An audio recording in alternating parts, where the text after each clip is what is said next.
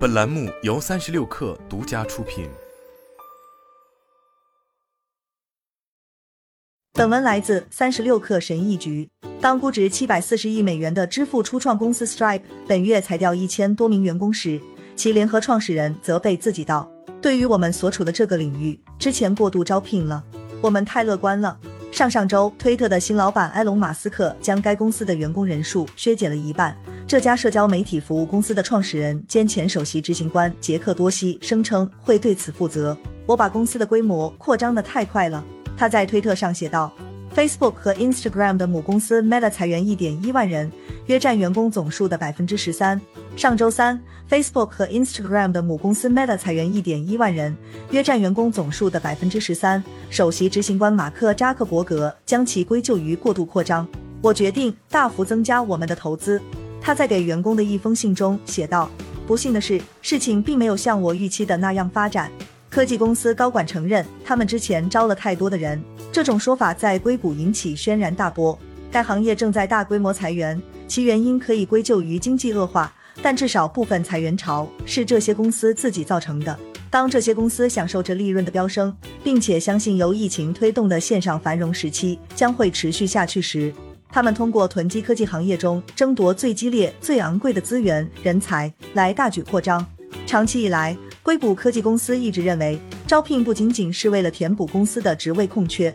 该行业激烈的人才争夺战表明，谷歌和 Meta 等公司正在努力吸引最优秀、最聪明的人才。不断膨胀的员工队伍以及长期占据大学毕业生最渴望的工作榜单的首位，是公司增长财力雄厚和声望的象征。对员工来说，工作变成了更宏大的东西，它是一种身份的象征。这种心态在科技巨头公司中变得根深蒂固。这些公司在可以与大学相媲美的奢华企业园区里，为员工提供各种各样的福利。较小的初创公司也是如此，他们通过股票期权的形式，让员工有机会获得改变人生的财富。现在，这些做法让科技行业对人才有点消化不良。Lux Capital 的投资者乔西·沃尔夫说：“当经济繁荣时，就会出现过剩，而过剩又会导致过度招聘和乐观情绪。在过去十年里。”公司充裕的现金流导致了大量的招聘。根据追踪裁员的网站 Layoffs for Your Information 的数据，今年有超过十万名科技工作者失去工作。裁员的范围包括知名的上市公司，如 Meta、Salesforce、Booping 点 com 和 Lyft，以及高估值的私营创业公司，如快递服务公司 Gopuff 以及 Chime 和金融平台 Brex。许多失业情况发生在科技行业最具实验性的领域。火箭公司 Astra 在去年将员工数量增加了两倍之后，本周裁员百分之十六。在今年遭遇崩盘的加密货币行业，包括 Crypto 点 com Blockchain、Com OpenSea 和 Dapper Labs 在内的高价值公司，近几个月已经裁员了数百人。雇佣最优秀、最聪明、人数最多的员工是科技公司的荣誉象征。随着裁员激增，情况不再是这样了。科技分析师表示，科技行业的领军人物对今年春天出现的经济放缓迹象反应太慢，而在此之前，许多公司已经疯狂招聘了好几年。估值飙升至一万亿美元的 Meta 公司，在过去三年里将其员工人数增加了一倍，达到八万七千三百一十四人。股票交易应用 Robinhood 在二零二零年和二零二一年将其员工人数扩大了近六倍。招聘软件供应商 Lever 的招聘主管凯特琳梅特尔说。他们做这些事情的时候，根本没考虑现实情况。对许多人来说，这是一个震惊的时刻，因为在过去十年中，科技行业出现的“我们是否处于泡沫之中”的恐慌，几乎总是短暂的。随之而来的是迅速回到泡沫更大的繁荣时期。即使是那些预测到 Zoom、Peloton、Netflix 和 Shopify 等网站催生的线上行为会消退的人，现在也表示他们低估了疫情的程度。许多人认为，由于宏观经济因素的影响，本轮经济低迷将持续更长时间。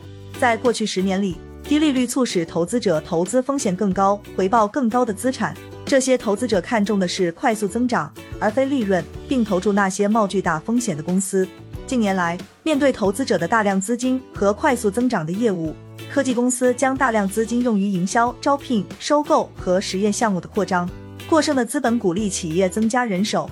为人才争夺战火上浇油，要把钱花得足够快，这样公司就能快速增长，从而证明风投的投资是合理的。企业家埃里克拉赫林说：“他是人工智能软件公司 Body Labs 的联合创始人，该公司被亚马逊收购。扩大员工数量也是经理们发展职业生涯的一种方式。拉赫林说：“让更多的人加入团队，比让每个人都努力工作要容易得多。这让科技行业有点膨胀。经常有传言说，高薪员工每天只工作几个小时，或者同时从事多份远程工作，还享受免费洗衣按摩和自助餐厅等精致的办公室福利。今年春天，Meta 削减了包括洗衣服务在内的福利。”在过去，被裁员的科技工作者可以迅速换工作，但拉赫林说，这一波裁员浪潮中的人是否都能做到这一点，还是个问号。有些人看到了机会，想帮助那些就业困难的人找到新工作。斯蒂芬·库尔森最近离开了研究和咨询公司高德纳，开始创作金融内容。他最初本来是计划专注于时间管理，但在许多朋友经历了痛苦的裁员后，他开始开设一门课程，帮助人们准备求职面试。由于之前找工作较容易，所以这是当今许多求职者从未磨练过的技能，情况不会很快好转的。他说，在裁员公告的浪潮中，投资者也看到了机会。他们很快指出，过去十年著名的成功公司都是在经济低迷之后诞生的。上周，风投公司 Day One Ventures 宣布了一个名为“资助而不是解雇”的计划，旨在向新创公司投资十万美元。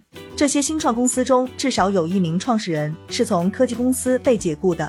该公司创始人玛莎布赫说，在二十四小时内就有数百人提出申请。有些人说，这是我一直在等待的。他说，他真的给了人们希望。与此同时，可能会有更多的裁员公告通过 CEO 在公司博客上发布的信件而发出。这些信件有着熟悉的配方，老板们解释了严峻的经济前景。提到了通货膨胀、能源冲击利率，四十年来最具挑战性的房地产市场之一或可能的衰退。他们因扩张过快而受到指责。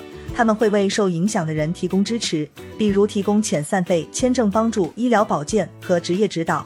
他们表达了悲伤，并对每个人表示感谢。好了，本期节目就是这样，下期节目我们不见不散。